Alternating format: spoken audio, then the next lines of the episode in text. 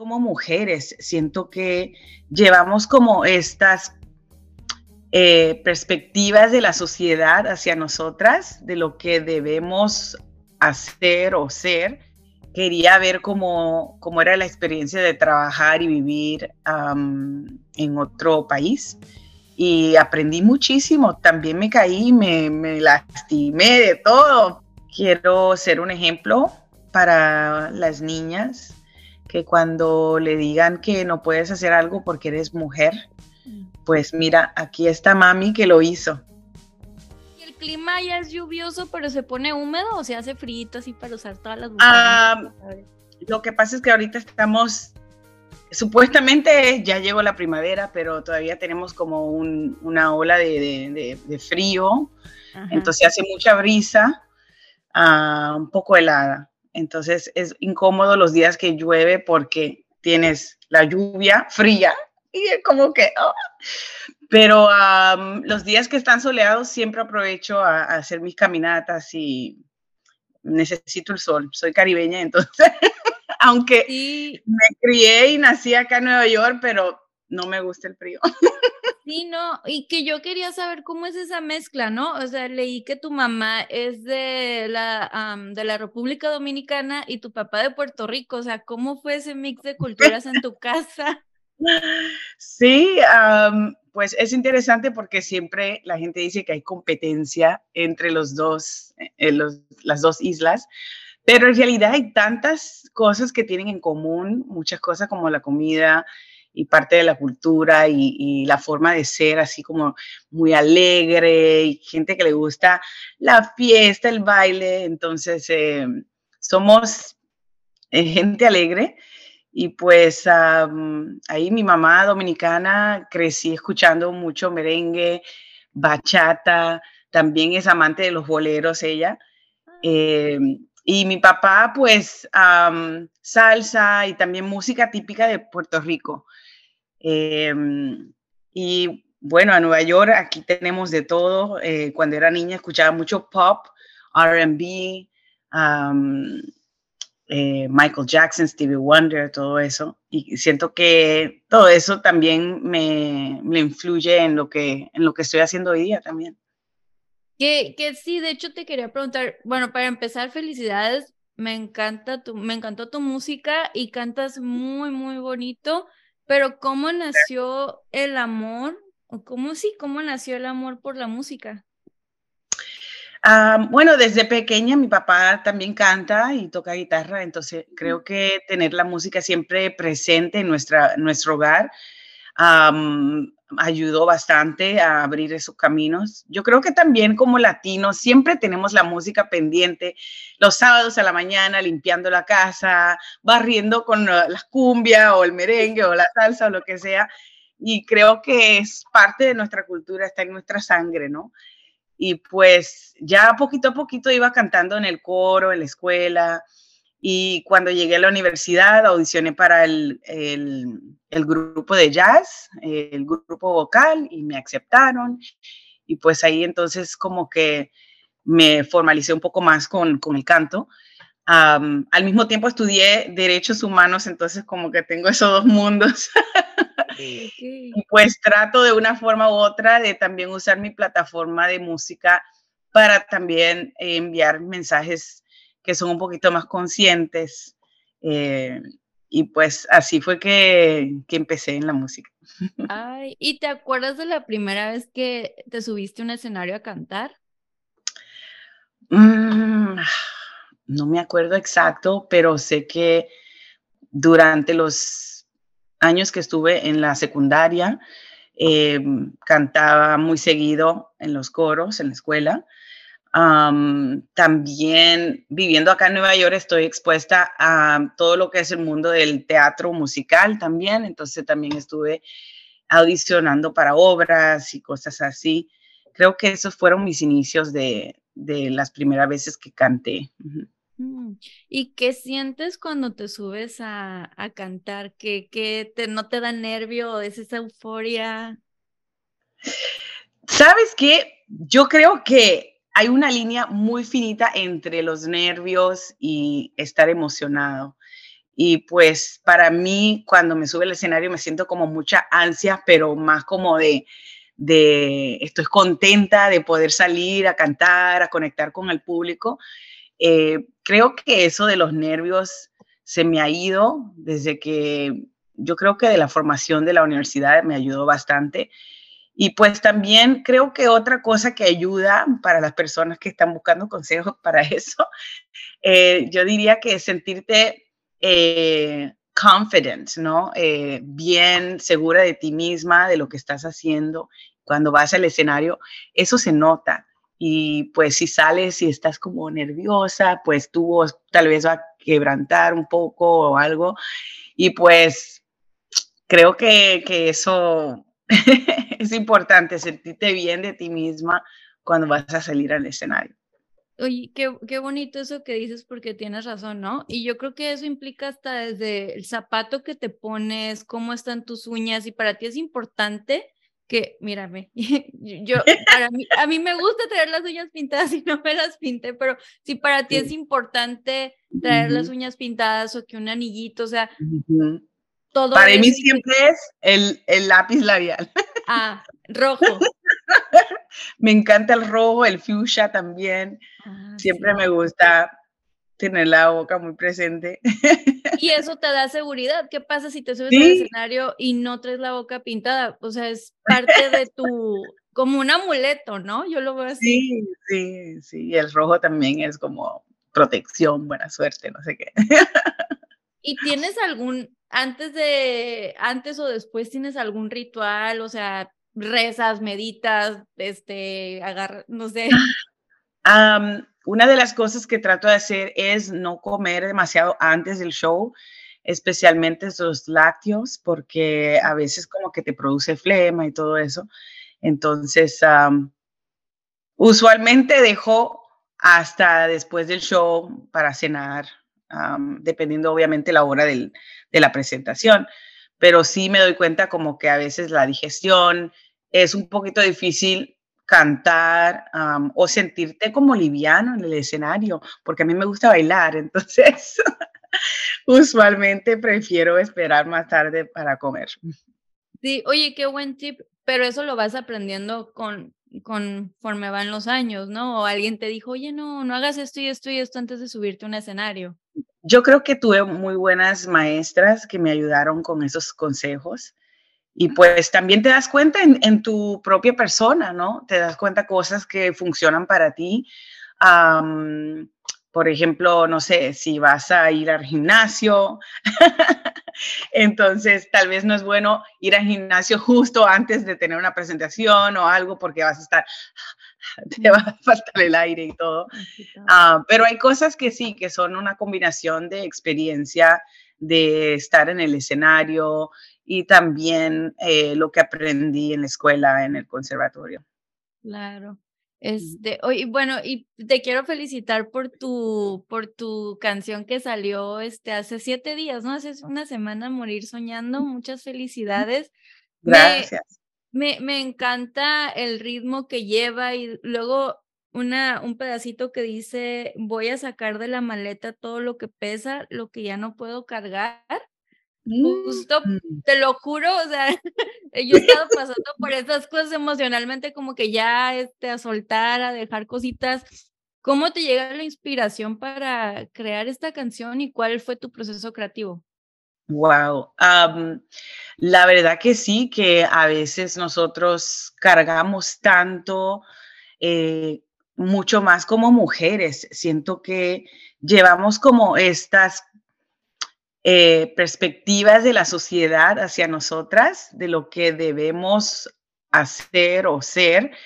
Eh, yo soy mamá y entonces para mí es muy importante también eh, mostrar ese lado como para inspirar a otras mujeres a, seguir adelante, a seguir sus sueños, a hacer cosas que, quieren hacer y dejar atrás como ese equipaje de, de, lo el, que dirán, ¿no? O de cosas del pasado. A veces nuestras familias tratan de imponer molde para nosotras y pues es importante de, dejar el pasado atrás y así puedes como abrir el camino hacia nuevas oportunidades y nuevas ideas, ser más creativo también.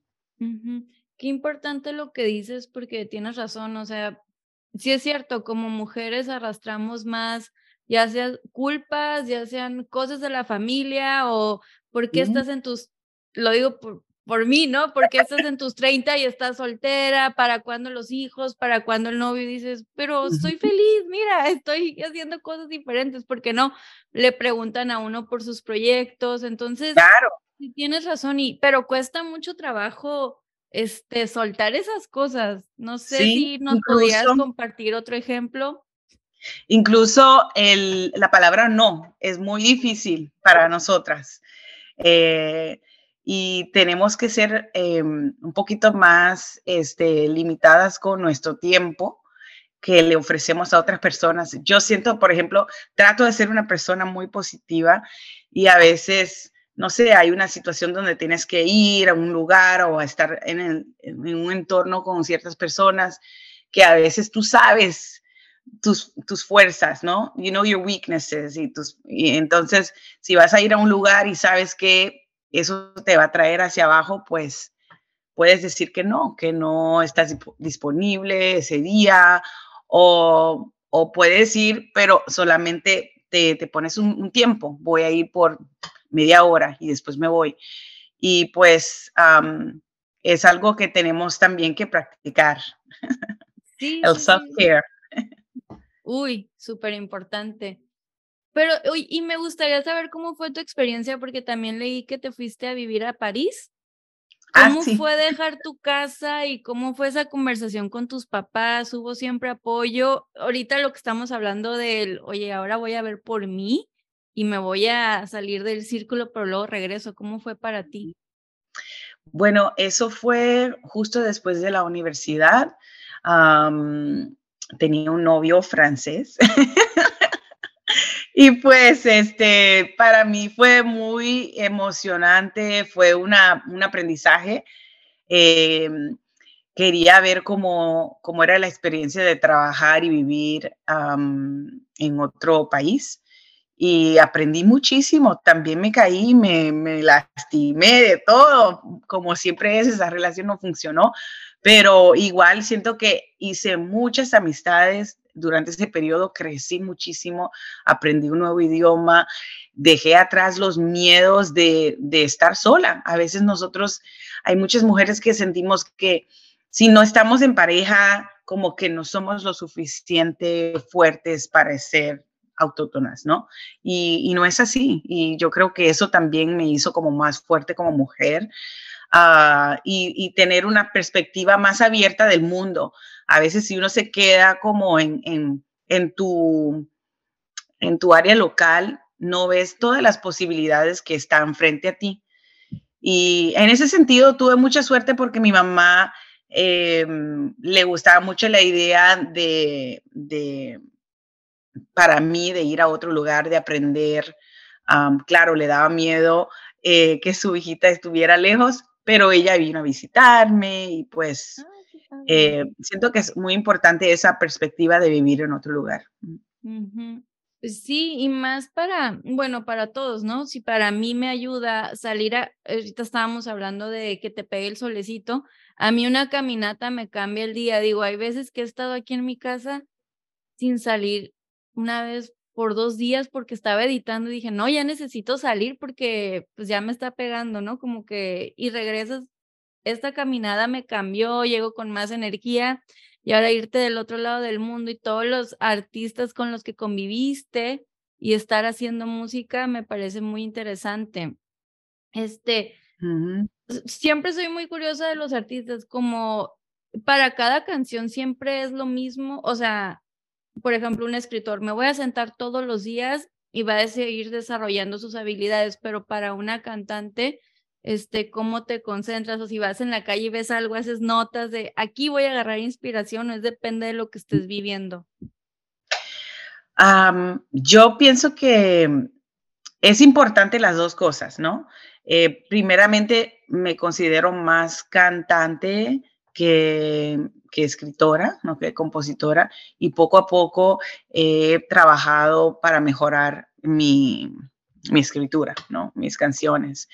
Entonces, por ejemplo, con esta canción, Morir Soñando, la trabajé con un compositor, un amigo que se llama eh, León Yamil. Es un dominicano y pues eh, las cosas buenas de la pandemia fue que eh, tuve muchas sesiones de, para coescribir con, con artistas incluso de otros países. Ah. Y la dinámica es muy interesante.